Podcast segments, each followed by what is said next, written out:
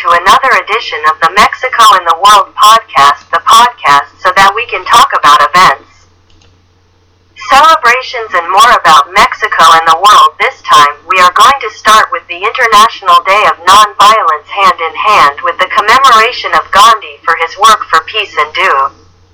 to the moment we are living with so many international and national conflicts. It is very important to maintain that awareness of the international need for peace and nonviolence, so let us keep this in mind. The Day of Animal Welfare is commemorated for ecological reasons. It is very important so that the world is a little better each time thanks to our effort for conservation and we do not have so many problems such as global warming or the extinction of species so. Let's keep this in our mind. This is World Teachers Day to commemorate and celebrate and celebrate the dedication of so many teachers who make so much effort and even have problems doing their job. Since it is very difficult for them.